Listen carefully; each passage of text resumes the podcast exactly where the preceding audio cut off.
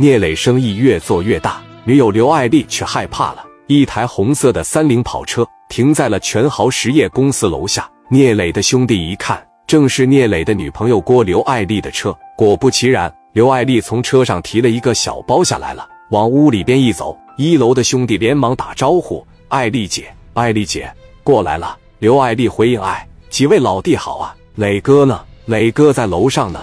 行啊，我上去找他。”刘爱丽看着感觉有点心事重重的，不像原来那么开朗和开心，气色也不太好，只化了一个小淡妆。刘爱丽上楼了，一楼这帮子兄弟当时就琢磨了：爱丽姐这怎么得了？嫂子咋得了？那边就说了：别瞎操心，看好你的门得了。聂磊跟这帮兄弟正策划，正琢磨呢。一听熟悉的高跟鞋声音由远及近而来，聂磊知道是刘爱丽过来了。聂磊一抬头，爱丽过来了。旁边几个兄弟一一和刘爱丽打了招呼，有称爱丽姐，有喊嫂子的。刘爱丽来到聂磊的跟前，一言不发，两只手在前边交叉抱着，提了个小包。江源说：“嫂子坐呀，我给你整点水去。”刘爱丽说：“不用了，就你们几个呀。”江源回答说：“就我们几个。”刘爱丽问。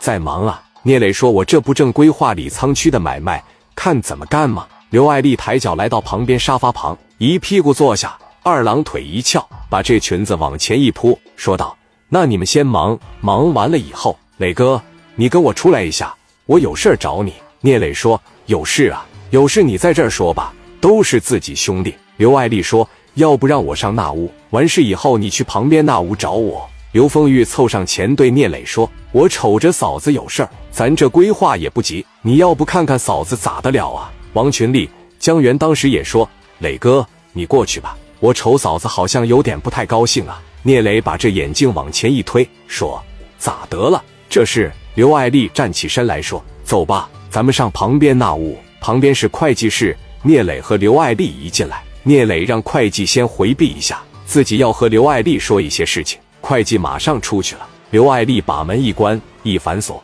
聂磊感觉不对了，问：“你看咋得了，爱丽啊？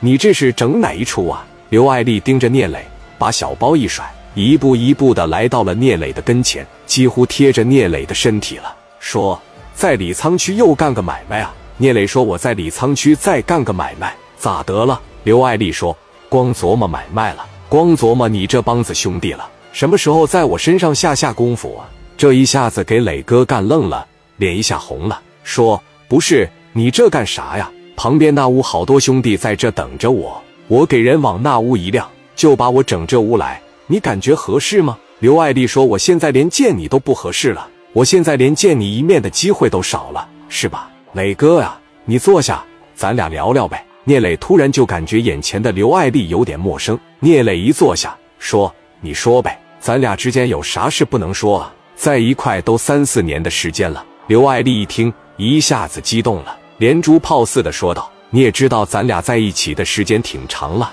你心里还有我吗？你现在在青岛的名气越来越大了，跟着你的兄弟也越来越多了，你也越来越有钱了，但是你也越来越忙了，你回家的次数也越来越少了。你想没想过跟我结婚呢？”刘爱丽不止一次的提过结婚，但是都是特别小鸟依人的说。聂磊一看今天的情形不对，连忙说：“你别闹，我先忙去。”聂磊这一次出来和王永利都傍上了，这一点刘爱丽是知道的。作为一个女人，刘爱丽想：万一我抓不住我自己的男人，把握不住了怎么办呢？聂磊现在越来越大，就证明了在外边面临的诱惑也越来越大。在外边比我刘爱丽优秀的女人太多了。万一你给我抛弃了怎么整？